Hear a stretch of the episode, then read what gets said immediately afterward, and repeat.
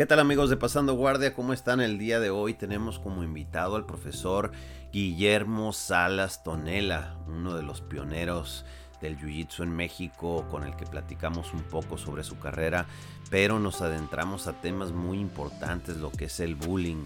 Nos metemos en la mente y las razones del por qué los niños pueden bullear, los adolescentes, incluso en los adultos, y las situaciones que pueden suceder allá afuera cómo actuar, qué elegir, la importancia del entrenamiento y más. Pero antes de pasar a la plática queremos agradecer a nuestros patrocinadores y el primero es Jeque Holy Liver. Jeque son unas pastillas de hígado. El hígado, para los que no saben, es el, el, multivitamínico natural más poderoso que hay en el mundo y son de reses en libre pastoreo, que solamente comen pasto, no es hígado que puede estar contaminado, que puede ser una res que tal vez le inyectaron hormonas, esteroides, que comió granos, etcétera. No, esta es de lo más puro que hay. Y yo como una persona que he estado tomando esto desde hace probablemente un año, les digo que me ha cambiado la vida, me siento con más energía, me siento más fuerte, más lúcido. Y bueno, en pocas palabras tiene muchísimas vitaminas como la vitamina A, B2, B3, B6, B12, K2, cobre, biotina, hierro y muchísimo más. Ya puedes adquirirlo en bodega BJJ, que es otro de nuestros patrocinadores, así como en presionydiamantes.com. Ordena tu bote pruébalo y siente el cambio. También muchísimas gracias a Kings México. Ya puedes adquirir todos tus gis, tus rashguard de esta marca que tiene excelentes diseños y calidad. Sin duda, la que tiene los mejores atletas del mundo. Kingsmexico.com. Utiliza el código Pasando Guardia para un descuento. También presionydiamantes.com. Cosa acaba de salir una rashguard de una jolote muy bonita también una especial de Día de Muertos. Chécalo ahí en presionydiamantes.com. También utiliza el código Pasando Guardia para que te den un descuentito. Y por supuesto, Bodega BJJ, donde puedes adquirir todo lo que necesitas en un solo lugar para que te llegue a cualquier rincón de México, ya sea guis, rashguards, apparel, mats, eh, tape para dedos, lo que sea que necesites y por supuesto también que Las pastillas de hígado las puedes adquirir ahí todo junto para que te llegue hasta tu casa. Así que eh, te invitamos a visitar nuestros patrocinadores que es una forma de apoyarnos en ese podcast. Y ahora sí, vámonos con nuestro invitado. ¿Qué tal amigos de Pasando Guardia? ¿Cómo están? El día de hoy tenemos el honor de estar platicando con el profesor Guillermo Salas, sin duda uno de los pioneros del Jiu-Jitsu en México. ¿Cómo está, profesor? Muy bien, César, un placer y un privilegio estar en tu programa con toda tu gente y bueno, tantos años acompañándonos en este camino de, difundir el Jiu-Jitsu. Así es, así es, profesor. Pues bueno, eh, tenemos muchísimos temas para el día de hoy, pero eh, como es tradición para las personas que tal vez todavía no conocen un poco de su carrera, eh, nos gustaría saber, pues, cómo se inició en el camino de las artes marciales, eh, si se inició en alguna otra arte marcial. Eh, ya tuvimos también la oportunidad de platicar con su hermano, pero queremos saber también eh, su punto de vista, su historia. Cuéntenos un poco. Pues este septiembre del 2023 estamos celebrando 38 años ininterrumpidos en el camino de las artes marciales. A la edad de 10, 11 años iniciamos con Taekwondo, que era lo que había en Hermosillo, Sonora, con el profesor Rafael Sosa. Eh, por varias razones, fuimos víctimas de bullying a temprana edad en la escuela. Nada grave desde la parte física, pero sí mucho de la carrilla pesada, quizás ahí un poco contacto físico. Y cuando me acerco a mi papá para comentarle pues que nos molestaban y él dijo, pues defiéndete, ¿no? Y, y pues ¿cómo? ¿No? o sea, es muy, muy buena tu respuesta, papá, pero, pero en un momento dado no teníamos las herramientas. Eh, entonces, un, un, un, un primo eh, había estado estudiando y nos platicó de que lo quisieron también molestar y con una patada resolvió el tema. Entonces cuando iniciamos, mamá, papá, métanos a karate, todavía no teníamos la definición de las diferentes corrientes que existían o las disciplinas, a todos se le llamaba karate. Entonces, pues métenos a karate y fue cuando empezamos, nos llevan a, esta gran escuela de Modu Kwan, de, la sucursal. Y previo a eso siempre tuve yo un anhelo por conocer la vida de los samuráis, de los ninjas, todas las películas relacionadas con artes marciales, desde el Karate Kid, todas estas series de Kung Fu, había una que se llamaba El Samurai, etcétera pues me apasionaba verlas. Eh, yo jugaba eso, trataba, me disfrazaba de ninja, etcétera. Entonces siempre, independientemente de que el camino que marcó el inicio fue quiero defenderme porque me están molestando, eh, lo traía ya de una forma también eh, interna muy, muy, muy espiritual.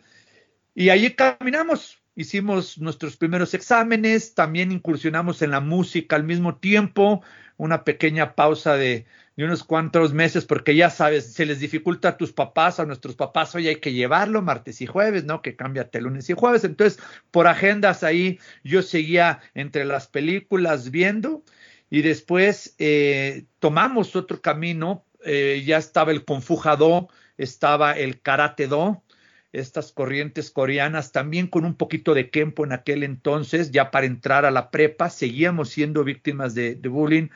Eh, a mí me cuestionaba mucho el por qué me escogían a mí. Ahí es donde empieza también esta parte de decir, oye, si yo soy pasivo o no me meto con nadie, ¿por qué me están escogiendo a mí o a mi hermano? Quizás mi hermano tiene su historia, yo tuve la mía, este, y pues quería yo resolver el tema.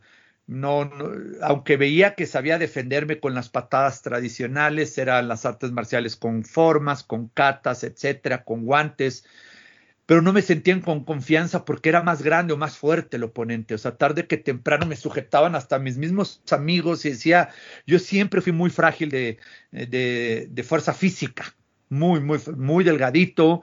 Entonces, aunque sí tenía la habilidad motriz, pero no sentía confianza. En esa época, eh, era muy disciplinado, lo combinaba con, con, con, con, el poquito gimnasio que podía ir siempre con un cuestionamiento interno, ¿cómo me defiendo yo, pero para defender a los que más quiero? Típico, oye, si estás con tu novia o tu familia, y esta impotencia que siente todo ser humano, hombre o mujer, de no poderte defender, sobre todo cuando tú no lo estás provocando, o sea, que te escojan por estas características. Y eso me fue marcando muchísimo, entonces no nomás estudiaba el arte marcial, sino que en mi intención estaba cómo puedo ayudar, porque si me estoy frustrando yo, otras personas, ¿cómo las puedo ayudar? Y ya para la prepa, eh, por ahí de 1990, 91, pues aparece Steven Seagal en el mapa. Con el aikido, esta corriente más aplicada, lo veíamos en sus películas y dije yo un poquito, yo quiero eso, con eso me identifiqué un poco por también el papel que hacía de policía y dije yo quiero esto. Entonces, terminando la prepa, eh, me puedo ir a Estados Unidos con esta doble intención, mejorar el inglés, perfeccionar un poquito la escritura. Yo quería estudiar en Estados Unidos la carrera de, Derecho. Y me voy en busca de este, de este viaje, buscando Aikido.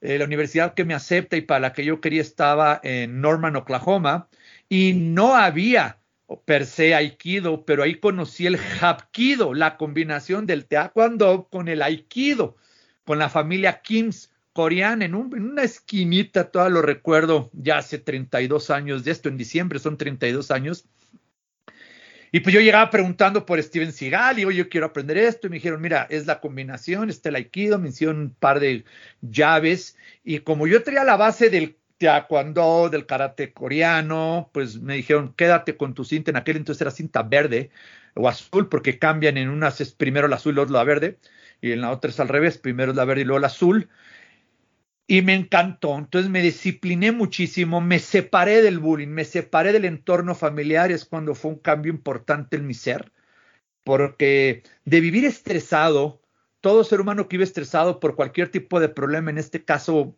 un poco la, la presión de la agresión emocional, psicológica y física, y, allá nadie me conocía, mi cuerpo empezó a cambiar, empecé a comer, iba todos los días, nadie me molestaba, digámoslo así. Entonces empecé a experimentar otras situaciones, eh, aplicar un poquito estas técnicas reales y, dije, bueno, aquí es. Después me mudo a Arizona, donde yo amo las artes marciales, entonces ahorita te comparto todas las que he estudiado y, con mucha disciplina.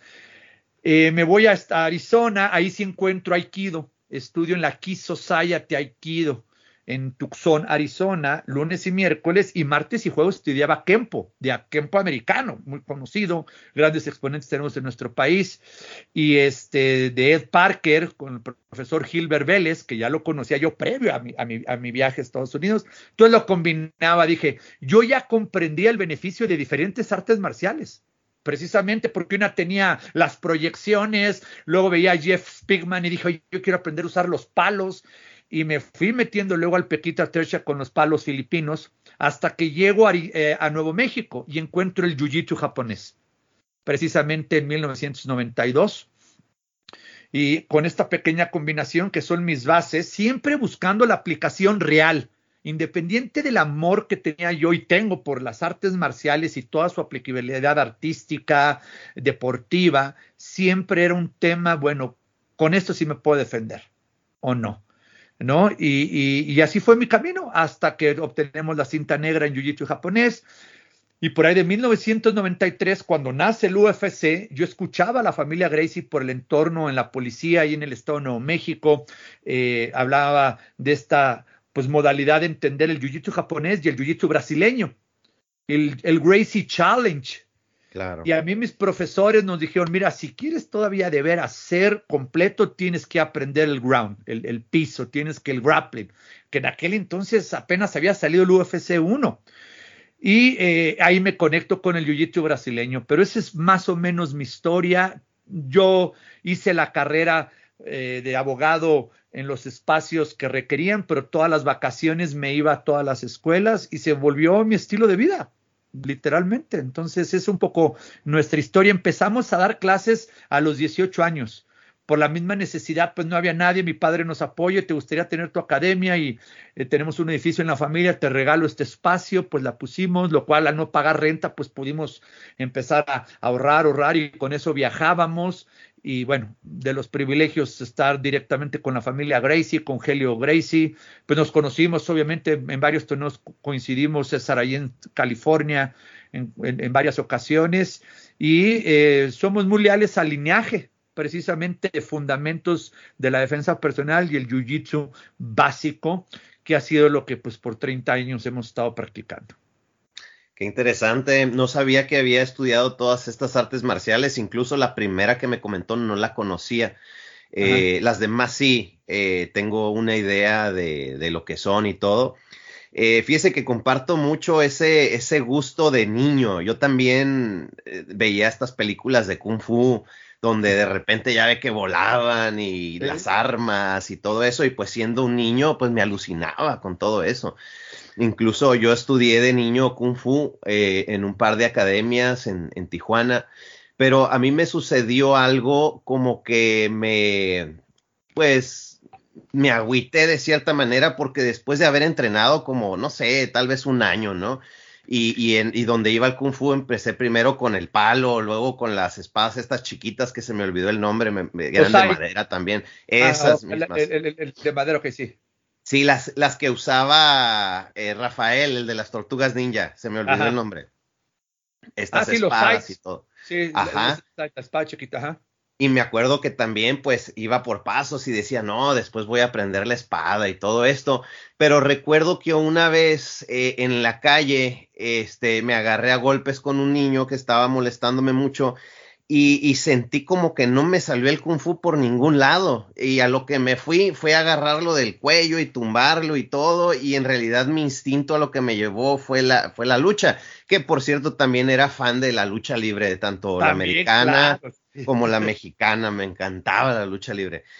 Y este, y yo tuve una pausa en las artes marciales, ya después me dediqué a hacer deportes y me reencontré con las artes marciales, pero ya cuando descubrí el vale todo en Pride y todo esto y encontré un lugar, pero no, no tuve la oportunidad de seguir descubriéndolas porque yo le tengo respeto a todas las artes marciales en cuestión de que digo, bueno, este, algo, algo tiene de uso cada una de ellas o incluso tuvo su uso, tal vez ya no en esta época, pero tal vez en otra época, cuando tal vez se usaban las armas en realidad o se andaba a caballo y cada uno tenía un cierto uso específico.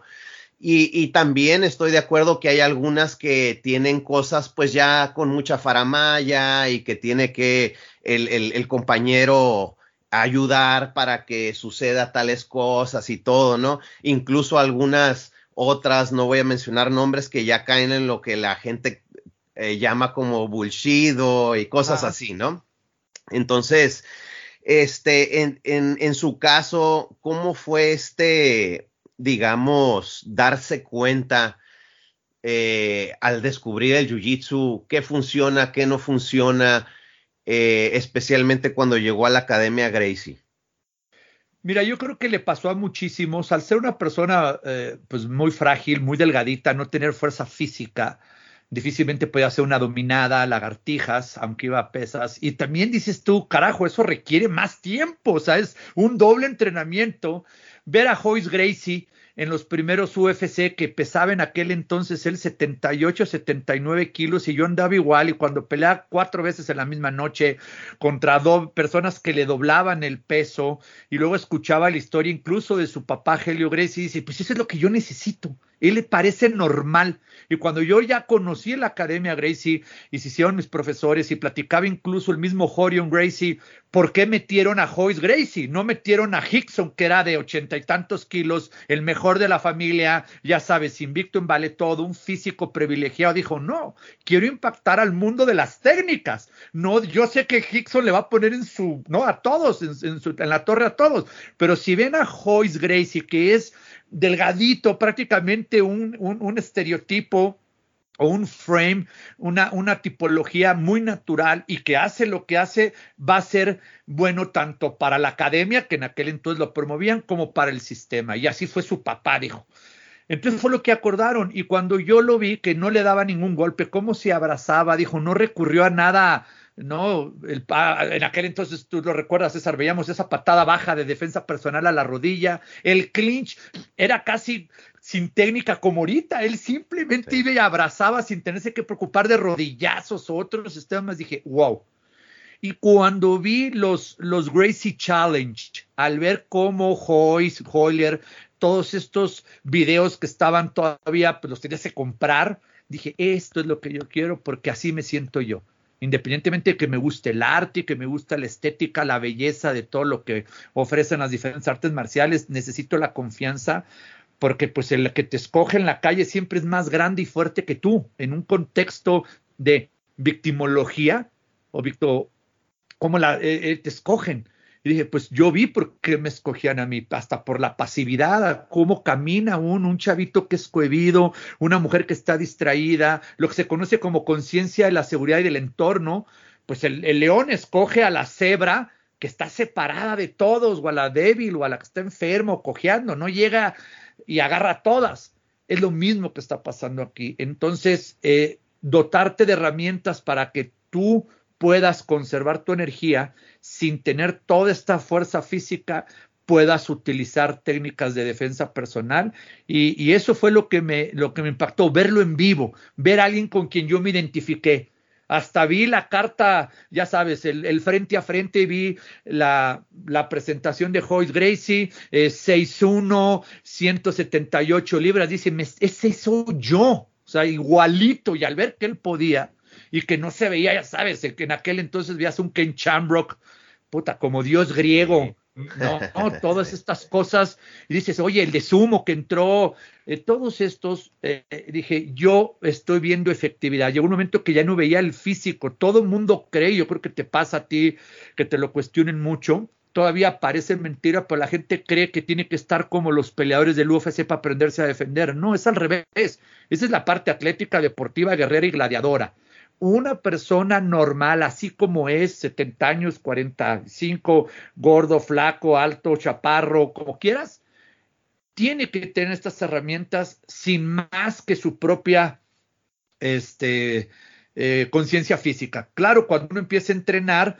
pues descubre lo importante de cuidar la salud, de tener cierto extra con una buena eh, preparación física, pero eso fue lo que me lo que me conectó y te voy a decir otra todavía más fuerte. Yo ya tenía varios alumnos en Jiu-Jitsu japonés y uno de ellos tuvo la fortuna, revisábamos la revista de Black Belt, Inside, Grappling, eran otras cosas, no había internet, acuérdate, hace 30 años como hay ahorita. Y en San Carlos iban a, iba a estar Hickson Gracie y no pudo estar por cualquier cosa y llevó a Luis Heredia, a Limao. Eh, y, y, nuestro alumno que ya era avanzado en Jiu-Jitsu japonés tomó el seminario y empezó con lo básico, la montura. Y yo ya era cinta negra y llegó mi alumno y me dijo, mira lo que vi. Y de veras, a ver, que, y, me dijo, montame. Y lo quise montar y no pude. Y luego él me montó a mí. Y lo que tú acabas de decir que te pasó con tu experiencia en el Kung Fu, dije, caray, pues sí puedo hacer llavecitas de mano y puedo hacer esto, pero este no me lo pude quitar. Y deja, no, nomás no me lo pude quitar, me cansé, me desesperé. Entonces fue esos puntos, yo creo que de una inteligencia abierta, de decir, hay que complementarlo, o sea, no está peleado. Y me acordé de mis maestros que me dijeron, necesitas siempre equilibrarte en estas dos, ¿no? Y, y eso fue lo que, lo que me marcó a mí de poder compartir la defensa personal a otras personas. Que haya técnicas, independientemente del sistema, ¿eh? aquí no estoy hablando de YouTube brasileño, que existen técnicas bien definidas para sobrevivir, controlar y escapar. Y es la suma de todas las técnicas que hay. Un buen profesor, si se queda cerrado en su propio sistema, pues no va a poder incorporar lo que tiene que ofrecer cualquier otra arte marcial, la que sea.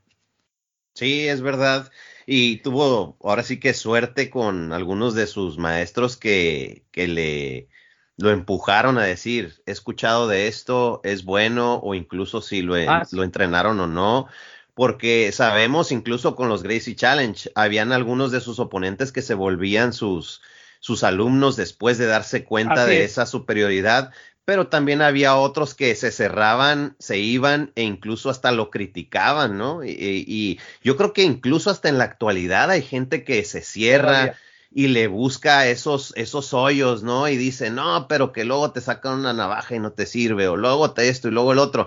Pretextos siempre van a haber, o sea, o sea, obviamente otra cosa ya son las armas punzocortantes, las armas de fuego. Eh, César, uno de estos grandes ejemplos, bueno, pioneros está el mismo Bruce Lee, que él ya hablaba de artes marciales mixtas. Y él fundó, creó el Jet Kundo en base a la combinación de muchas artes. Pero un Chuck Norris de la época moderna, que invitó a los, a los Gracie abriendo, a ver, miren, yo soy Chuck Norris, imagínate quién era en aquel entonces, y hay un video que está ahorita en redes, todo lo pueden ver, cómo se da una roladita eh, con, con Hickson Gracie y luego, luego le cierra la distancia. Entonces, eh, tenemos que ser inteligentes y saberlo incorporar. Y lo que dices tú, que muchas veces lo que se conoce incluso en todas las modalidades de las artes marciales es el aspecto deportivo o de entrenamiento, pero muy pocas veces se ve la aplicabilidad real. Tú lo has dicho muy bien toda la gente que nos está escuchando ahorita, independientemente del arte marcial que practiquen y que existan, tenemos que tener estos cinco conceptos. Número uno, está el primer nivel de atacante, que es el típico masconcito. Olvídate de todo lo demás. Es más grande, fuerte que tú, es una persona que le gusta estar molestando y aprovecha precisamente esas circunstancias para empoderarse. Luego viene lo que llamamos un nivel 2, es otro tipo que ya es una persona que ya te escoge específicamente y que literalmente es más atlético que tú. O sea, ya tiene el factor de la ventaja. El del otro es mascón y simplemente aprovecha del miedo. Aquí no, aquí ya estamos hablando de una persona que en un momento dado tiene la intención de lastimarte, la intención de dañarte. Luego viene el profesional, todo peleador de MMA, boxeador, un pandillero, un ballet parking que se pelee todos los fines de semana, por poner un ejemplo, ¿no? O un mesero que digas, todos los fines de semana se está agarrando a broncas, ya es otro nivel, es una persona que está más familiarizada con toda la mecánica del combate. Luego vienen ataques múltiples y armas. Son cinco niveles de atacantes, ningún arte marcial abarca todas sin tener que hacer una mezcla de conceptos. No puedo ir al piso con ataques múltiples y no puedo ir al piso si hay armas. La distancia es diferente si hay cuchillo, entonces por eso es diferente el arte marcial a la defensa personal. Y dependiendo de la circunstancia, se tiene que tener lo que llamamos el triángulo de la supervivencia. La técnica, pero la técnica por sí sola no te va a funcionar. Si carece de estrategia, ¿estás de acuerdo? Y se carece precisamente de la práctica, porque la técnica la sé. ¿Sí me explico? Yo, yo digo a la gente cuando quieren practicar de eh, quitar el arma hay un ejercicio que hago con una moneda. Pones la moneda en la mano, pones distancia de alcance y le tratas de quitar la mano, perdón, la moneda a una a tu oponente antes de que él cierre la, la mano.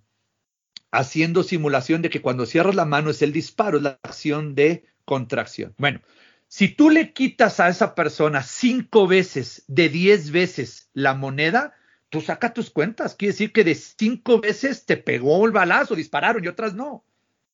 ¿Qué hiciste? Pues la practiqué, moví, entrené. Entonces, de nada sirve una técnica sin su repetición y su, su estrategia. Y eso es lo que le falta a muchas eh, eh, escuelas cuando hablan de la defensa personal. Tú vas a un, a un curso de defensa personal, pero nomás te enseñaron la técnica, no te hablaron de la estrategia. Y en el MMA, pues te entendemos. De nada te sirve patear si no tienes una estrategia. Claro. Claro. Eh, ¿Qué opina en este caso de que todavía lo vemos? Creo que antes, probablemente en los noventas, ochentas, pero incluso todavía hay videos de, eh, no sé si a veces hasta son a propósito, pero que son ridículos de personas que quitan dos, tres armas y que de repente con el dedo les presionan el pecho y se desmayan. Eh, o sea, eso creo que el Internet es bueno en, exponerlo, en decir, oye, no, no caigas en eso, pero antes era más complicado.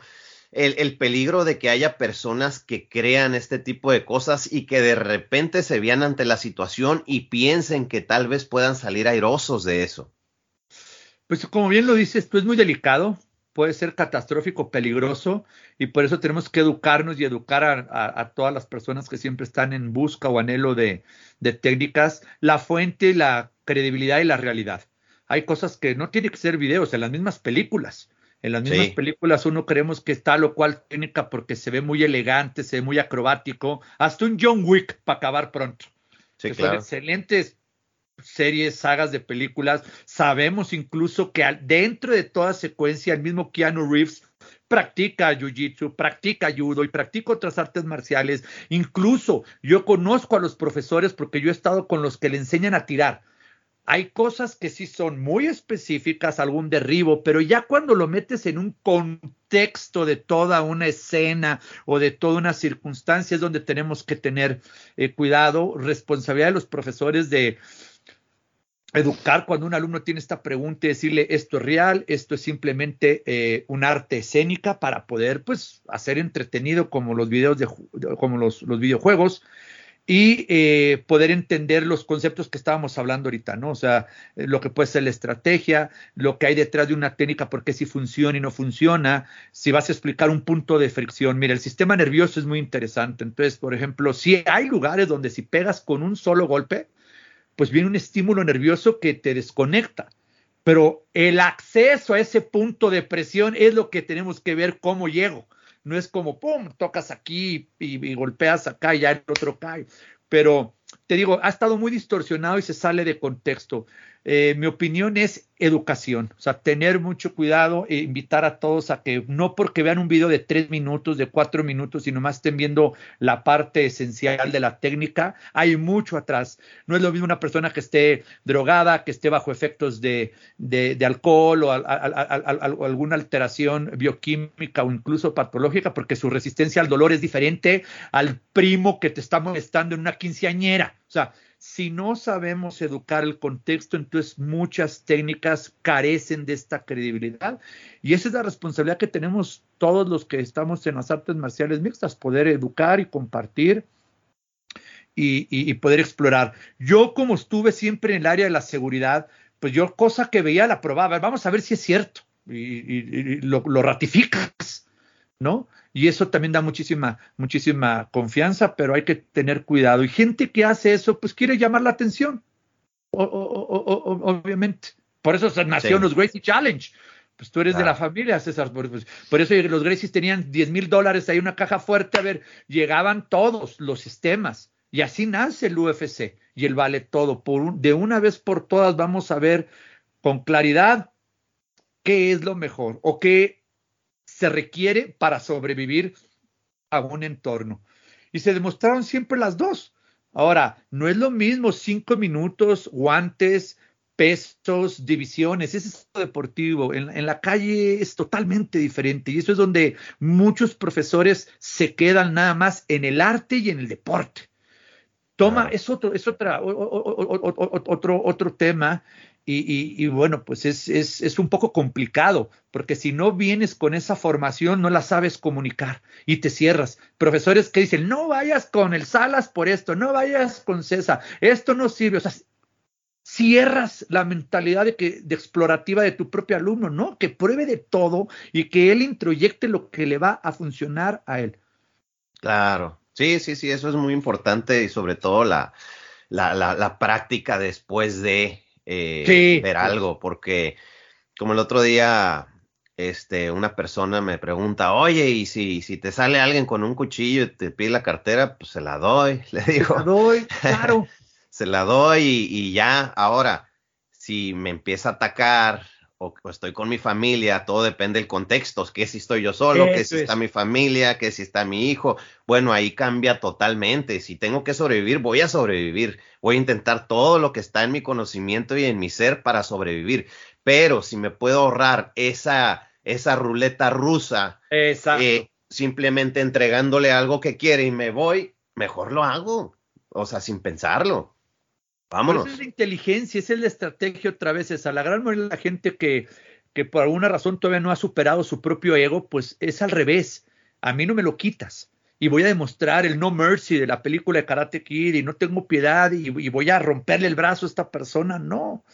Tú aprendes a defenderte para no tenerlo que usar. Solo aquel que confía tanto en su nivel de defensa ya no se pelea porque con cualquier accidente me pueden romper la nariz. Y pues dije, bueno, sí, ok, yo le rompí el brazo a él, pero él me tumbó cuatro dientes. ¿Quién gana? Pues el que no se pelea. O sea, si yo no tengo la confianza para salir de una eventualidad sin llegar a, la agresión per se, pues también algo me rebasó, no pude salirme tranquilo, mira, mi amor, vámonos, está borracho, y lo he vivido en mi vida personal N veces. La gente me pregunta mucho, ¿Memo, has usado el jiu-jitsu? ¿Has usado todo lo que tú sabes? Sí, todos los días. De veras, sí. Cuando tengo la confrontación de que alguien, mira que conocidos, amigos, seres queridos, nomás echan sus cheves y empiezan eh, a bulear. No, no, que eres campeón, no, que esto, no sirve esto. Y te, y te quieren empujar porque obviamente están distorsionados. Y ya me voy. O sea, me alejo, no tengo que demostrarlo. Para eso entreno todos los días y lo hago de N formas para tener yo que venirlo a demostrar. Entonces, lo que dices es muy importante, muy importante, ese, ese autocontrol para no tener que caer en alguien que, que un momento su intención es la agresividad por miedo. Y ahí está el bullying. Es una persona que, que, que, que, tiene mucho miedo, es muy agresiva, verbalmente, físicamente, intencionalmente. Se está muriendo de miedo, lo está rebasando, entra su mecanismo de defensa del sistema nervioso que se conoce como combate-huida. Como no tiene herramientas que sí tiene el artista marcial, o si aprendiste tú a defenderte, ¿sí? Mira, una analogía que, hubo, mucho de la defensa personal es como si hicieras un arma. Si tú agarras un arma y tienes 20 balas, o 8 o 12, y a la primera, ¡pum, pum, pum, pum, pum! Y ya te las acabaste, pues es lo mismo con tus técnicas. Si no sabes usarlas, si no sabes tener autocontrol, calmar primero con verbo, hazte para allá, no me molestes, tranquilo, bro, una disculpa. que es lo que se le enseña al niño. Tú solo puedes sostener con palabras lo que puedes hacer con tus manos. Y eso es maravilloso. Sí, me recuerda mucho a, lo que comentó una vez un, compañero acá de Tijuana, saludos al buen Enoch, él, él, ah, comenta el, el jiu-jitsu verbal y, estaba platicando con él y dice, no, o sea, tú puedes sacarlo de ese chip en el que está y si yo logro evitar ese confrontamiento nada más con dos, tres palabras, yo ya gané. Y es verdad. Entonces, el otro día tuve una situación porque tengo un vecino que está mal de la cabeza. Y este, y de repente viene a que le, a quererme vender cosas y todo. Y recuerdo que ese día, yo trato a veces de ayudarlo, le doy comida, le doy tenis, le doy ropa. Está, está mal de su cabeza, tuvo como que problemas y a veces llega a su familia y, y le trae comida, pero, o sea, no, no está en sus casillas, como que se quedó arriba. Y esa vez recuerdo que llegó a quererme vender algo, yo estaba muy apurado.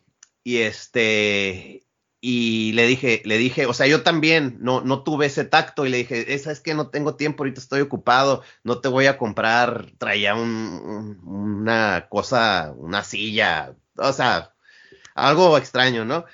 Y este, y me dijo, no te lo voy a, este, no te lo, no te lo pienso vender, y me, y me dijo groserías, y yo me prendí.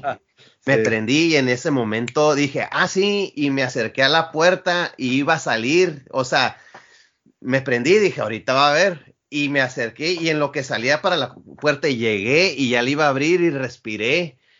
Y pensé, y pensé y dije, bueno, yo tengo 100% seguridad de que yo ahorita lo ahorco, lo dejo, lo, lo puedo golpear, lo que yo quiera. Yo sé que lo puedo hacer. Pero dije, bueno, yo salgo de viaje seguido, por aquí sale mi esposa y mi hijo, que si yo no estoy y que si, que si les hace algo a ellos. Totalmente. Y respiré y me metí a la casa y ya lo dejé ir. Y después, como estaba medio mal, a él mismo se le olvidó y yo dije, bueno, dije, qué bueno que actué de esa manera porque que si hubiera hecho lo contrario, hubiera vivido con ese miedo de que, que si le hace algo a ellos cuando yo no estoy, Totalmente. ni siquiera por mí. Totalmente. Y eso es maravilloso, es el nivel más alto de defensa personal. Lo acabo de compartir en mis redes, el autocontrol, o sea, trabajar todos los días en lo que eres susceptible y en tus mecanismos de reacción. Porque ese es lo triste y el lado oscuro de las artes marciales, personas que aprenden técnicas de defensa que usan precisamente por el mismo miedo y sobrepasan la, la legítima defensa y vienen estos abusos, el lado oscuro, pero es normal. Por eso, eh, una vez que tienes estas técnicas de defensa, trabajar en este autocontrol. Y lo que acabas de decir tú es muy importante porque se llama transferencia de riesgo. Todas las conductas que tú haces, las transfieres a tu familia. O sea, tú, yo sé que tú te he visto pelear y sé quién eres. Y no dudo que tengas tú la forma de resolver esa temática físicamente, una confrontación con un derribo y un mataleón, y se acabó. Pero esas personas que tienen estas características en sus facultades mentales, si tienen emociones negativas y acumulan rencor, venganza, odio, etcétera, van a buscar. Y como tú dicen, a César yo no puedo agarrarlo de frente, le voy a dar donde más duele. Sí. Sí y te van a agarrar entonces con un bat de béisbol, tres personas, y se hace una rueda o un círculo vicioso donde la pauta era yo haberme controlado. No le puedo pedir que se controle a él menos con estas características que mencionas, porque él no sabe ni de meditación, no conoce su cuerpo, no ha estado bajo estrés en entrenamientos, o sea, no tiene, no le no falta de educación eh, intrapersonal, educación emocional, inteligencia espiritual, le faltan todas esas herramientas, que es lo que verdaderamente aporta la arte marcial y la defensa personal.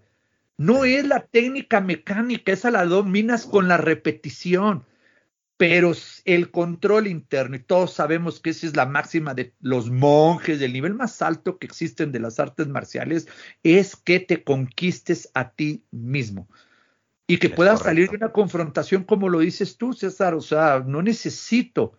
Ahora, ¿Quieres hacerlo bien? Pues los Gracies ven a la academia, nos ponemos guantes, aquí sácalo, ven para acá, hacerlo de una forma, vamos a demostrarte, que eso me encanta, lo he hecho muchas veces.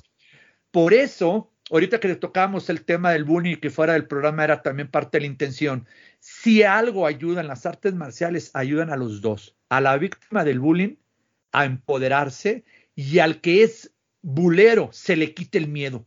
Dices, ya no necesito ser agresivo ya aprendí a defenderme más. Cuando llegan los bullies a las escuelas y le pones un chavito que lo hace nudo, pasan dos cosas. O se queda y aprende y dice, no, no lo acepta.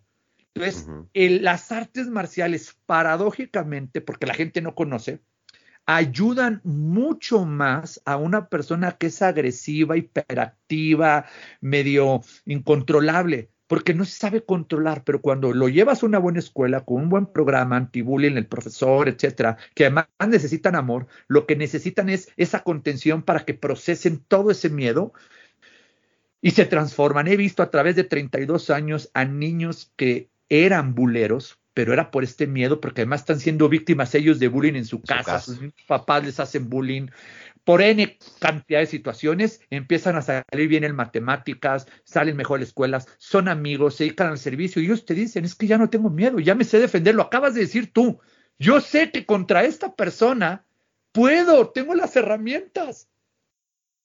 Entonces lo evito, ya tengo mi nivel de conciencia de que no necesito demostrarlo. Si rebasa tal o cual eh, protocolo, entonces ya tendré que defenderme, pero eso, eso es el extremo y por eso es recomendable en las artes marciales eh, que, se implique, que se incluyan también en personas que tienen características de agresividad por miedo. En las favelas, un tereré, X grandes, grandes, grandes representantes de artes marciales eh, eh, han llevado esto a ámbitos hostiles, en las mismas cárceles, eh, eh, en las, con meditaciones, con coordinación, cuando se conocen ellos mismos, se quita el miedo, desaparece la agresividad. Y esto no se conoce, no se conoce muchísimas veces porque nomás conocemos el aspecto físico, César, que es a lo que todos nos gusta y creo que entre más técnicas sé, mejor me viene la pelea. No, si evitas pelearte como dijiste tú, ya lograste verdaderamente eh, librar la batalla, porque ahorita yo puedo llegar, pero yo no sé si trae un cuchillo, una pistola, cuántas veces ahorita por tanto miedo la gente está armada, la gente vive con ese estrés, cualquier detonante y, híjola, es catastrófico. Y hemos visto a gente profesional, no, bueno, un Leandro Lo, ¿qué pasó con Leandro Lo? Una tristísima historia que ya me imagino que el, su agresor, que también sabía artes marciales, en este caso el jiu-jitsu, pero eso es un clásico ejemplo, ¿no? A lo mejor hay muchas versiones, pero lo que quiero señalar con eso, recordando lo que en paz descanses, como un gran deportista, un gran exponente, tuvo que confrontar una situación donde, pues, no sé quién es el atacante. Hay sí. Dos preguntas que nadie le puede contestar a nadie. Una, ¿quién o qué va a ser tu atacante?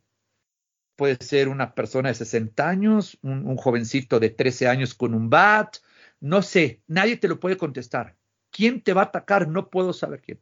Y la segunda que no te pueden contestar es ¿qué voy a necesitar para ganar? Puede ser un golpe, correr, patear, morder, escupir, dejar que me agarren unos segundos para cuando me suelten pasividad participativa en el caso de las mujeres, violaciones, escupir, picar ojos, agarrar una piedra, yo qué sé. Como no sé qué voy a necesitar, pues por eso entreno para estar listos. Pero esas dos preguntas abren el horizonte de la verdadera defensa personal y de que no podemos nada más eh, concentrarnos en una sola técnica, si no hay conciencia situacional o estrategia. Sí, así es. Y pues lo que comenta de, Leandro Ló, pues ahora sí que eh, a lo que he escuchado de, de, fuentes cercanas fue de que en un principio como que trató de hablar con él y la situación fue donde se, donde él quiso, se quiso robar, quitarle una botella ahí de la mesa y ahí fue donde entró en físico. El problema fue de que, pues obviamente, siendo Leandro Lo, pues lo dominó, aunque el otro supiera muchas cosas. Sí, claro, pues. Y cuando lo soltó, Leandro no contaba que estaba armado y que esta persona estaba mal de su, de su mente, de sus facultades y que recurrió a, a usar el arma. Entonces, eso es algo que puede suceder allá afuera. Por eso es de que, pues, tenemos que tener ese extra cuidado, como el que comenta, no sabemos qué trae esa persona y hasta dónde se atreve a utilizar algo. Hay gente que con un poco de pánico o con un poco de coraje, con un poco de rencor, ya es capaz de utilizar algo y de quitar una vida. Totalmente, lo vimos en la pandemia, yo lo vi mucho en consultoría, eh, abuelitos golpeando a sus nietos por el control de la televisión, precisamente por el tema de la sana distancia, nos, nos encarcelaron en nuestra propia casa o nos coartaron esta libertad de salir, entonces mi cuerpo se contamina con tus propios eh, bioquímicos del estrés, del cortisol, adrenalina, etcétera este, que lo vimos mucho en las escuelas ahorita, por eso la gente no entiende lo que está pasando con un exceso de bullying. Si ya había más chavitos pateando a alguien en el, en el piso, porque los está rebasando, no tienen cómo procesar todo este tema bioquímico emocional, darle una salida positiva y se convierte en miedo y en agresividad. Y eso es algo muy, muy importante desde una perspectiva educativa que tenemos que, compartir. Y, es, y, las artes marciales es una de las mejores formas de educar y de poder controlar y de dotar herramientas a los dos, insisto, tanto a alguien que sufre de bullying como a alguien que es bullying porque es ignorante. Mira, Sócrates ya lo decía, no, no, no hay gente mala, hay gente ignorante. Y en semiología tenemos esta misma. El origen de todos tus males radica en la ignorancia en nosotros mismos. Eh, es, lo mismo que está pasando aquí. Tengo, tengo tanto miedo. Bueno, pues imagínate cuando tú tienes miedo y no te sabes defender, pues vas a usar un tanque si necesito, una piedra. Y voy a, por eso de repente dicen, oye, se defendió y fue a la cárcel. Sí, pero es que el mismo miedo rebasó los límites de la legítima defensa y pues mira las consecuencias. O sea, por defenderme, rebasé esta legítima defensa que era, no sé, empujarlo para que se hiciera, no, y ya está en el piso, ya está inconsciente, pero yo sigo con esa emoción de pánico, de agresividad, de ira. Ahora agarro una piedra y se la echo en la cabeza. Pues tu miedo te, te convertiste en la víctima. Sí. En lo que eras víctima, ahora eres el, el victimario. Pasaste de ser víctima a victimario por la misma razón que el otro te estaba atacando. Por eso subordinarte. Si a mí, con lo que voy a explicar va a ser un caso, pero algo le hicieron a mi hijo o hija, y yo voy y saco una pistola y quiero hacerle al papá de ese hijo eh, algo o a él mismo, ya caí en lo mismo por lo que tú lo estabas haciendo ignorante. No importa la razón. Estamos hablando de filosofía marcial y de defensa personal. Okay, todos somos humanos y tenemos esta noción de, de escala y parámetro de emociones. Pero si tú te pones a analizar a profundidad, la ira que me invade a mí, la emoción negativa de defenderlo a él, haciéndole daño al otro, me acabo de convertir en lo que el otro le hizo a mi hijo. No sé si me explico. Sí, claro, claro. Eh, hablando de bullying, profesor, ha, cambiado muchísimo el bullying. A mí me tocó también el, la carrilla, este, el, bullying físico, pero actualmente el bullying evolucionó bastante ahora con redes sociales y todo, que de repente que lo graban, que lo hacen meme, que este, lo exponen de X o Y manera.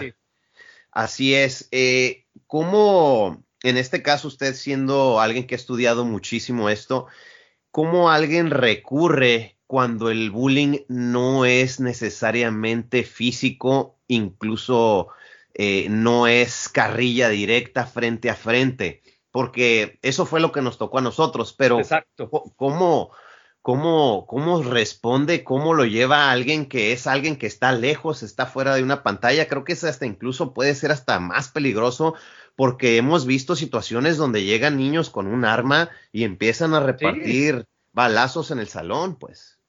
No, y bueno, ah, yo, yo acabo de abordar hace poquito el tema de este mismo jovencito que le clavó una navaja a la profesora, ¿ok? Y también está la versión de que la profesora por andar molestando de más.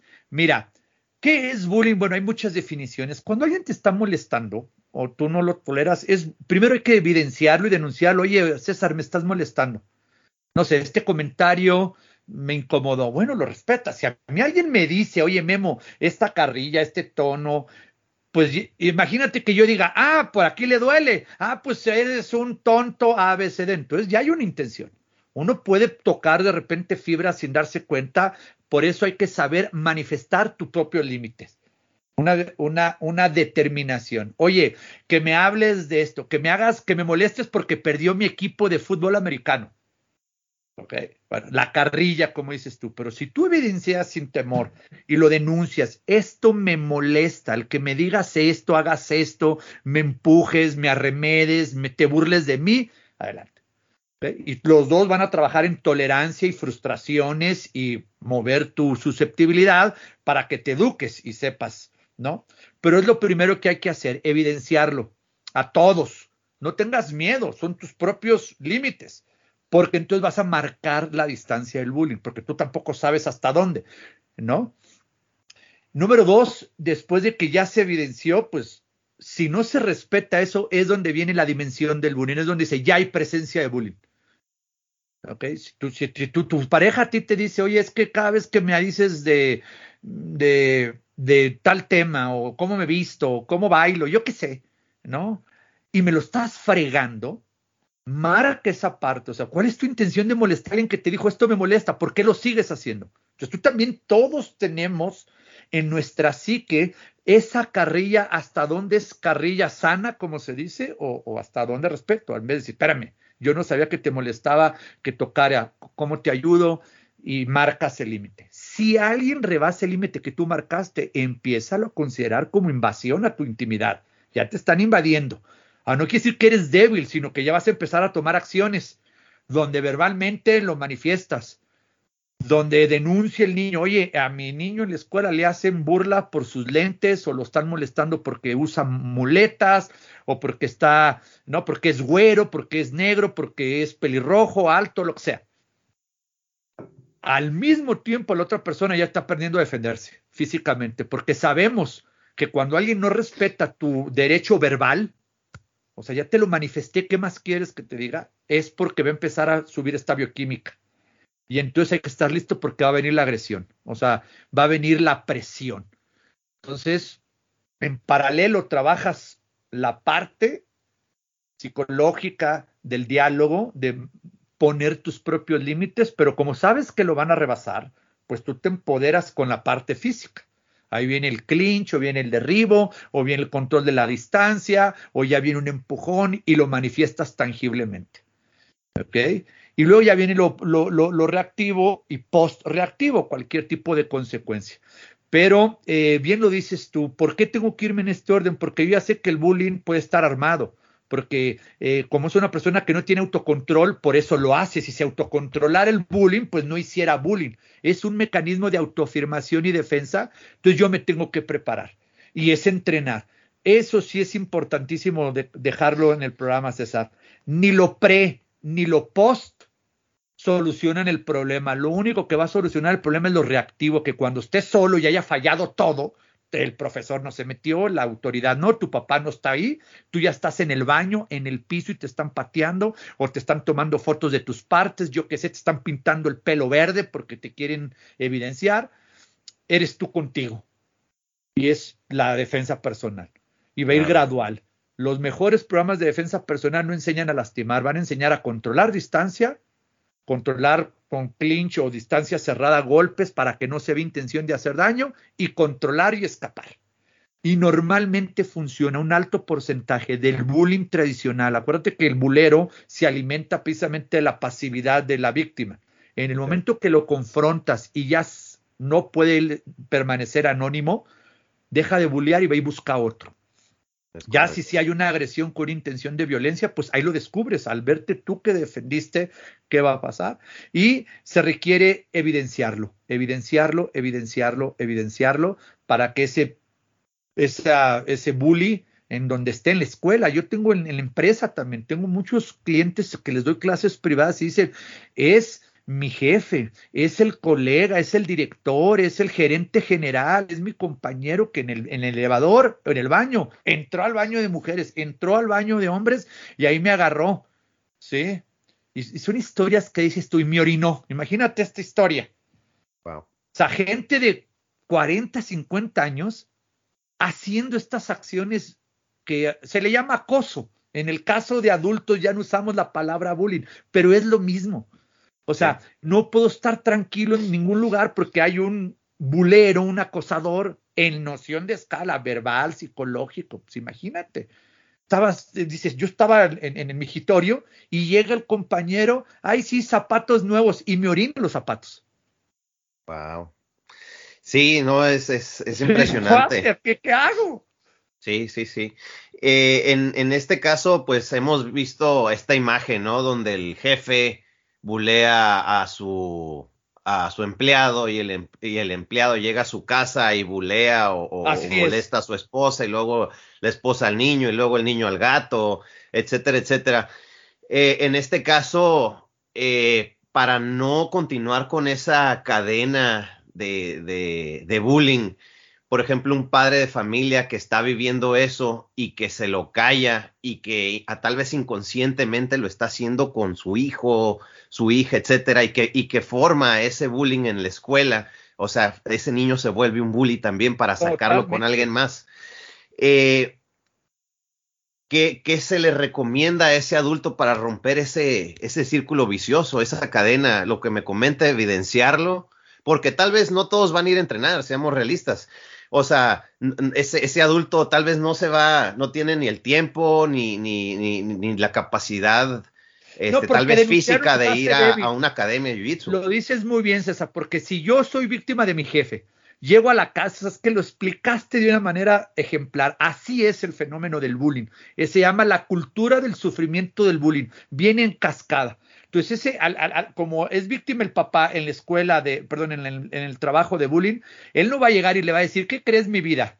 En la, en la empresa, mi jefe me hace bullying. Va a llegar diciendo, aquí mando yo, cabrón, y, tratar de empoderarse, de autoafirmarse y decir, los hombres no lloran. Como él no tiene cómo resolverlo, inculca. Y tú cállate. Y le hace bullying al hijo y le hace bullying a la esposa y ahí, ahí manda. Como ahí sí es el jefe él, Aquí grito, yo hago y trátame bien y lo que sea. Y luego el niño lo va aprendiendo porque es puro miedo, es una, es, es una, es una eh, cultura de mucho miedo que se traduce en agresividad. Primero, saber que tú tienes, si eres víctima de bullying o acoso, aceptarlo, comprender por qué lo hace el otro, no es personal. El otro no lo está haciendo porque yo soy Memo, lo está haciendo por el miedo que tiene de perder su trabajo, porque así también lo, lo, le hacen bullying en la casa. Fíjate este fenómeno, lo veo muy seguido, es al revés. A veces el, el jefe de una empresa en su casa lo traen así, mira, la señora, entonces como no puede resolverlo y llega y hace bullying en la empresa. A ver, aquí mando yo y tú, ¿por qué llegaste tarde y tú no sales hoy? No te doy permiso.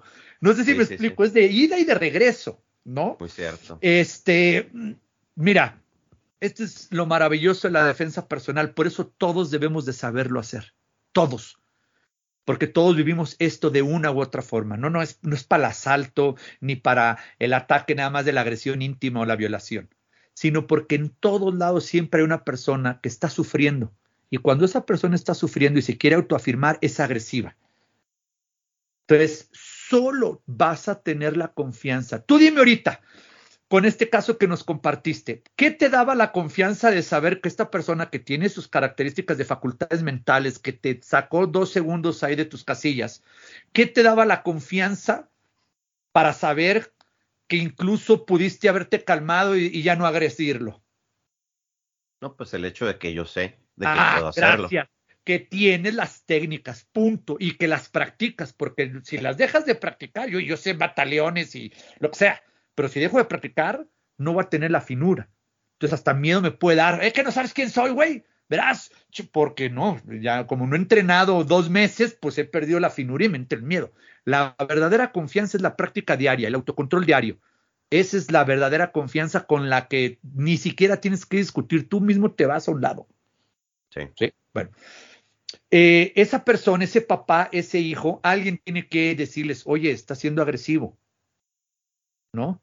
Aceptarlo y darle la vuelta con educación en defensa personal, en autocontrol. O sea, puede no ser defensa personal. Ahorita en las empresas es la inteligencia emocional, meditación. Adquiere técnicas de autocontrol.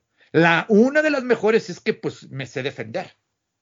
Entonces puedo voltear hacia adentro. Cuando ya hacia afuera no hay una amenaza, como dices tú, y este güey mide 1,90 y sí, pero ya me sé defender, entonces ya tranquilo puedo voltear adentro de mí para trabajar en mis temas personales. Cuando una persona quiere quitar el miedo, lo puede quitar de afuera hacia adentro o de adentro hacia afuera. Porque puede decir, oye, no tengo miedo, pero no tengo técnicas para defenderme. Sí, exactamente. O sea, llega el momento donde lo verbal se va a convertir en físico y si no tienes con qué responder a lo físico, Ahí es donde está el pues, problema. oye, cálmate, Valo, sí, lo que me da confianza y el niño aprende en su diálogo, no me estés molestando. hazte para allá, que ya te dije, es que como el malo o el, la bullying en un momento dado, lo vemos en la violencia intrafamiliar, ya le dije a mi esposo que no me haga nada. Bueno, pues cuando una mujer habla de woman power o se empodera es porque ya tiene las herramientas de que sabe que si va a escalar a la agresión física, ya va a sobrevivir. Ya sabe clinchar, ya sabe amarrarse de él, ya sabe un golpe de palma, ya se le quitó el miedo del contacto físico. Entonces vas a saber cómo hasta proyectas. ¡Ey, que no me estés molestando! Hazte para allá. Dice, no está jugando. Pero eso es, es, el whole package. Entonces, ese papá, en las empresas los hay. Ahorita estamos dando empresas, le llaman de muchas formas, talleres de defensa personal, talleres de autocontrol, talleres de meditación, algo para que tú puedas controlar eso. Y de ahí venga esa pasividad para entonces se te quite todo este proceso de, defensa agresiva o autoafirmación. Educación, recursos humanos. Mira, en las empresas ahorita sabes que ya hay algo que se llama el Chief Behavioral Officer. Así ah, como está el CEO, el financial, bueno, el behavioral, no es el de recursos humanos, es un especialista en la conducta, en medir todo esto. Y esto nació en la pandemia. Al ver personas que por miedo a que pierdan el trabajo, miedo a esto, el desbalance eh, bioquímico. La verdadera pandemia no fue una pandemia de respiración o de, o de temas de vías respiratorias o el COVID, fue una pandemia de salud mental. Sí, definitivamente. Y eso es lo que está, está arrojando. Entonces, saberte defender, ese es donde entramos a la ecuación todos los profesores o todos los que estamos en este camino, que puedan incorporar la defensa personal como parte de este desarrollo intrapersonal. Lo que te da la confianza es que me sé defender, entonces no lo requiero. Sí, es imposible. Vimos este actor que está en la cárcel por bajarse en un choque ahí en Florida. Empuja a una persona a tercera edad, no tiene este autocontrol y se muere. Y a los treinta y tantos años arruinaste tu vida. Sí, así es. Profesor, he, notado eh, ahí en sus redes sociales que le da mucho énfasis y mucho enfoque a, al enseñar defensa personal. Este, sabemos que pues ahorita ya el jiu-jitsu es más popular, eh, mucha gente entra a entrenar y muchas veces no le dan el tiempo necesario a, aprender defensa personal, pero veo que usted lo tiene muy puntual y lo está enseñando y todo. Eh, ¿Usted qué opina de, pues que hay ciertas academias que de repente llega una persona sabiendo cero y lo avientan, pum, directamente a, con los azules o moradas y, y, lo ponen a hacer defensa de la arriba o guardia de araña y que no tiene ni idea qué está haciendo, pero pues se mete y, se brincan esa, esa parte. Peligrosísimo. Mira, es un tema muy delicado, César. Gracias por el cuestionamiento. Eh, y sé que ya tenemos un poquito el, tiempo limitado. Mira, eh, vimos lo que pasó también en una academia en San Diego, donde una persona también por X rolada andaba quedando casi en silla de ruedas y vino un tema de demanda legal, económica, de que desprestigia precisamente al mismo deporte, etcétera. Es muy delicado porque cuando una persona llega a una academia, el 80% del público general busca defensa personal, estilo de vida, oye, quiero hacer algo. Y entre ellos aprenderme a defender. Estamos de acuerdo. Ese es el, mercado más grande. Si ya llega alguien, oye, quiero ser peleador profesional o ya tengo X físico y mi interés es porque ya lo busqué y, mi vocación es ser peleador de MMA o peleador de Muay Thai, yo qué sé, es otro mercado. El profesor y la academia tienen que tener bien las bases para identificarlos y ofrecer la clase prudente para cada quien. Y decir, a ver, el primer año de todas maneras, aunque tú quieras ser profesional, es mejor dedicarlo a la defensa personal, a conocer tu motricidad, tu cuerpo. El peor enemigo eres tú mismo, no ser paciente, irte, te van a lastimar. Sueltas a la gente, a, los azules o moradas, y los ves con las orejas, ya sabes, con, con, coliflor, eh, o sangre, apestosos a sudor, porque muchos estamos apestosos a sudor. Y dicen, yo no quiero entrar aquí. Espérate, yo vengo aquí a la defensa personal, quiero sentir un ambiente donde primero no me vayan a lastimar, porque por eso un alto porcentaje de que quiebren academias o no haya un buen flujo eh, efectivo de, de ingresos o en un momento abandonen buenos alumnos es porque se lastimaron, porque no tuvieron esta atención. Pues tienes que tener un horario o una clase defensa personal, porque no le puedes decir ese, mira, para aprenderte a defender, además vas a ir al gimnasio, vas a comer bien y vas a tener todo eso, eso ya se viene después. Yo vine aquí a defenderme. El primer año debe de ser técnicas que funcionan contra un atacante que no sabe jiu-jitsu o el arte marcial. yo he estado, hago demostraciones y me quieren morder. De repente tú quieres hacer un mataleón y como no vale el cabezazo para atrás, tu cabeza anda acá. Pues yo me acuerdo cuando me tocó narrar por primera vez Velator, hasta conmigo mismo dije, chin, un peleador que es de Jiu-Jitsu tiene a otro que, que, no era de Jiu-Jitsu, lo está metiendo en un mataleón y el reflejo innato de al que le estaban haciendo el mataleón fue darle un cabezazo al otro y le rompe la nariz y acaba la pelea.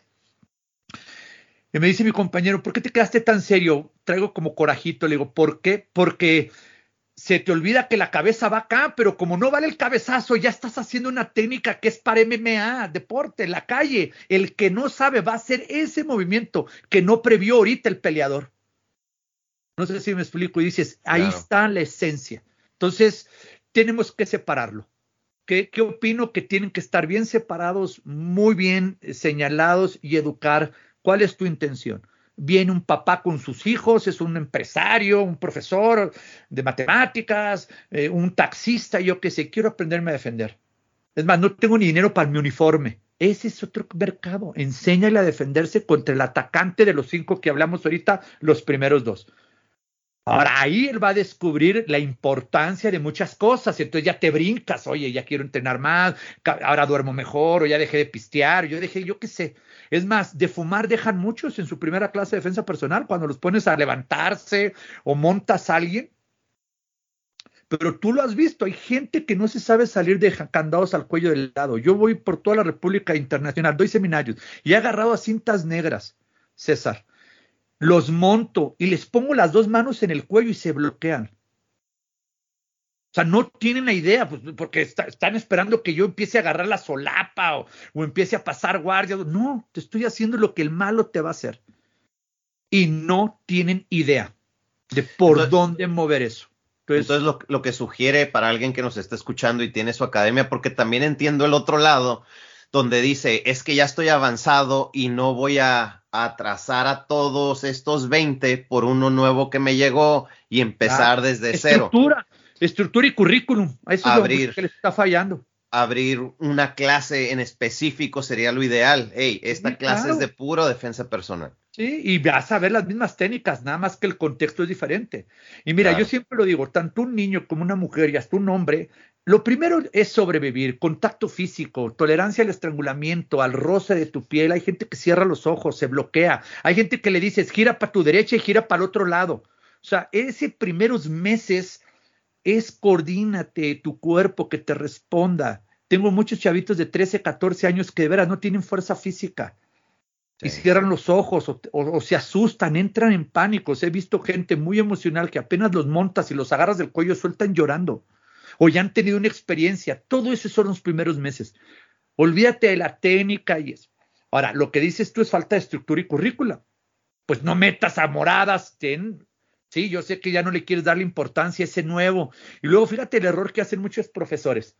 Llega uno nuevo y mandan a un asistente que no está preparado, recíbelo tú. No, cabrón, recíbelo tú.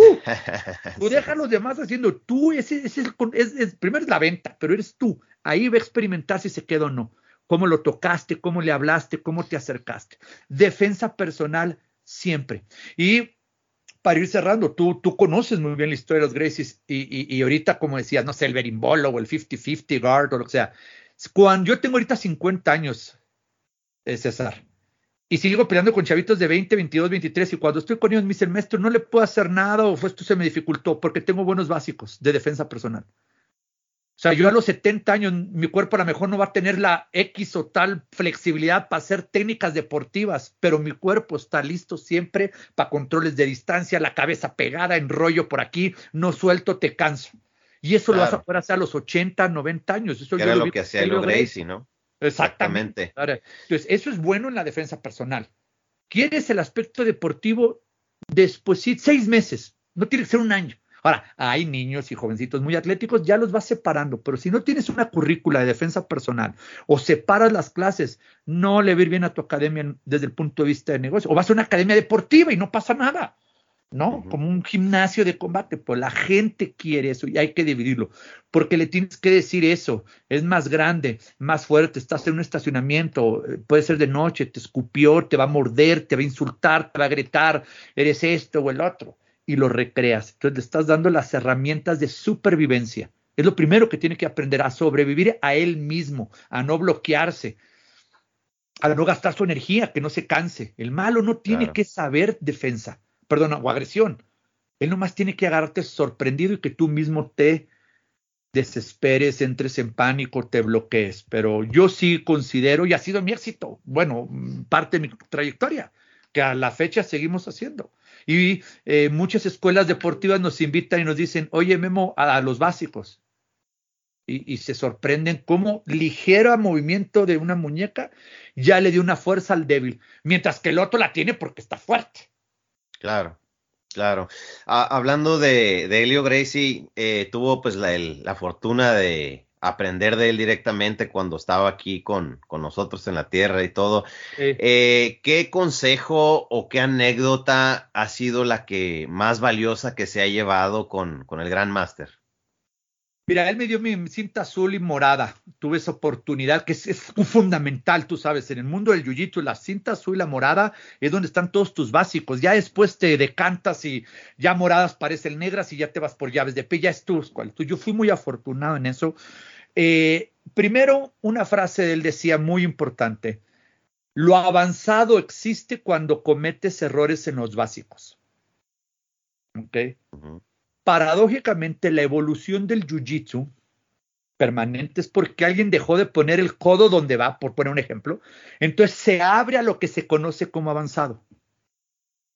¿Sí me explico? Si tú te mantienes con los principios básicos, sobre todo en defensa personal, olvide, el deporte es deporte, pues si cada vez vas teniendo más gente, eh, no es lo mismo el, el jiu-jitsu de los noventas, a principios del 2000, la década que estamos viviendo ahorita es totalmente otra. Entonces, eso se me quedó muy grabado. Me dijo, yo nunca fui fuerte. Una frase que dicen mucho también sus nietos es, yo no derroto a mis oponentes, se derrotan ellos mismos. Yo con mi paciencia y con mi oposición hago que cometan el error. Como yo no tengo fuerzas para empujar y jalar, necesito que ellos se muevan para yo hacer cosas. ¿Sí? Entonces es una controversia ahorita muy importante porque la gente que es fuerte y el deporte, pues en cinco minutos y las dimensiones ahora eh, de todo lo que existe, pues es lo que ha hecho que el deporte exista como tal. Dice, yo no tenía esas opciones. Y las dos, de las enseñanzas más importantes, los estrangulamientos. Me enseñó a estrangular con la técnica suave no forcear y que se te cansen los brazos. Y hasta la fecha, mi última medalla la gané hace cinco o seis años en Las Vegas con un cross choke. ¿No? Este, entonces, eh, esa paciencia, no gastar tu energía, fuerza y cómo acomodar los codos. Esas son las algunas historias, muchos. Y dice, no eh, te desesperes. Muchas clases con los ojos vendados, de repente él no hacía nada, te frustraba que al no hacer nada, a mí me tocó cuando él tenía 89 años, creo, la última clase, casi a los 95, porque ya luego se fue a vivir a Brasil. Yo lo agarré cuando estuve en Los Ángeles durante casi tres años. Este, y decía, si no, donde no hay una resistencia, si tú no te resistes, no hay oposición. Entonces eso era maravilloso y rolaba todas las clases. Dice, pues que no me resisto. Ellos hacen, yo hago. Punto. E, e, e, Estas son algunas de las, de las, de las anécdotas. Le encantaban las preguntas eh, y era muy importante. Te bloqueaba la siguiente respuesta porque decías, mueve mi codo de aquí. Tú me estás preguntando, me decía, bueno, yo o los, o los alumnos, ¿no? Pero este, tú me estás preguntando, le decía a algún compañero, ¿Por qué esta posición? Ok, vamos a evitar llegar a esa posición que me estás preguntando. Y agarraba los codos o, las rodillas, él acomodaba las rodillas de una forma Y ahí estamos todos empujando y dice, no, entonces no puedes llegar a esa posición si tú no cometes el error o te anticipas acá. Y me decía, bueno, decía él, no bueno para la televisión y no bueno para el deporte, pero para la defensa personal tienes todo el tiempo a que llegue alguien a ayudarte o que se canse el otro. Es mandatorio que el chiquito y el frágil canse al otro. No hay jiu-jitsu de defensa si tú siendo más chiquito o más frágil no cansas al otro. Muy cierto. Excelente, profesor. Este, le tengo una última pregunta. Sé que ya se nos está acabando el tiempo y tiene cosas que hacer. Eh, ahorita me comentó que tiene 50 años, sigue entrenando duro, va al gimnasio, se ve físicamente muy bien. Eh, denos algunos tips de longevidad, qué ha aprendido con el tiempo, qué le ha ayudado a mantenerse longevo en mi caso, por ejemplo, yo tengo 41 y, y, he aprendido que lo más importante para mí, para seguir entrenando y seguir rindiendo, es mantenerme bien físicamente y ser inteligente. Eh, ¿Cuáles algunos tips que nos quiera pasar? Pues mira, primero que nada te felicito y gracias por la inspiración eh, de lo que compartes. Eh, número uno, dormir bien definitivamente es algo que le aprendí a los Gracies. Y Jorion Gracie me dijo, cuando recibí mi cinta negra, me dijo, ya eres cinta negra en Jiu-Jitsu. Ahora vas a ser cinta negra en estilo de vida. Cuida tu salud. Y eso fue hace ya bastantes años. Este, y dije, a ver, platícame, sí. Tienes que tener equilibrio entre lo que comes y cómo duermes. Y ese fue, a nosotros nos tocaban la puerta y no podía tener una diarrea y por eso la Gracie Diet es muy famosa, etc. Dormir bien es muy importante dormir bien. Ya en otro programa lo compartiré. Yo tuve en un momento de sufrimiento, de desapego, la experiencia de no dormir casi un año y medio. Y es una etapa que hace más de 10 años marcó mi vida y, y lo que sucedió ahí para poder llegar todavía hasta como te lo estoy explicando. Dormir y comer bien. El hacer ejercicio físico, independientemente de la parte de la defensa personal, tener masa muscular, tener huesos duros, manda todos estos neurotransmisores y moléculas de una salud integral. Es muy importante no dejar de hacer ejercicio en cualquier contexto, bicicleta, natación, patinetas, que mantengamos nuestro cuerpo para que el potencial motriz no se atrofie. Eh, evitar todos los excesos, obviamente, ¿sí? Y en actitudes eh, meditativas, espirituales, pues meditar, respirar, dar gracias, tener un equilibrio en las emociones, no enfocarme a lo negativo, porque si algo destruye el sistema inmunológico que hace que no tengamos longevidad, es el tradicional estrés. Todo se puede resolver, que no sean tus propios pensamientos, emociones y, y creencias tus enemigos, y esa es la clave de los samuráis entonces, eso, eso es lo que yo hago. Medito media hora mínimo al día, donde me concentro, hago distancia crítica, me, aíslo de todo para conectar conmigo mismo y hablarle a mi cuerpo, darle las gracias, oye, estamos bien. Y, y, es, me siento mejor que cuando tenía 30 años. Ojalá a los 30 años hubiera sabido lo que sé ahorita, caray. No tenía estas herramientas y era, no, muy, muy, físico. Pero eh, buscar esta, este equilibrio, son bases, vasos comunicantes, César. Lo que como afecta el cómo duermo y dependiendo de la calidad de mi sueño afecta, por eso subo, no bajo de peso, cómo estoy procesando todo ese tipo de, situaciones, pero con eso eh, pudiera cerrar. Eh, buscar dormir bien.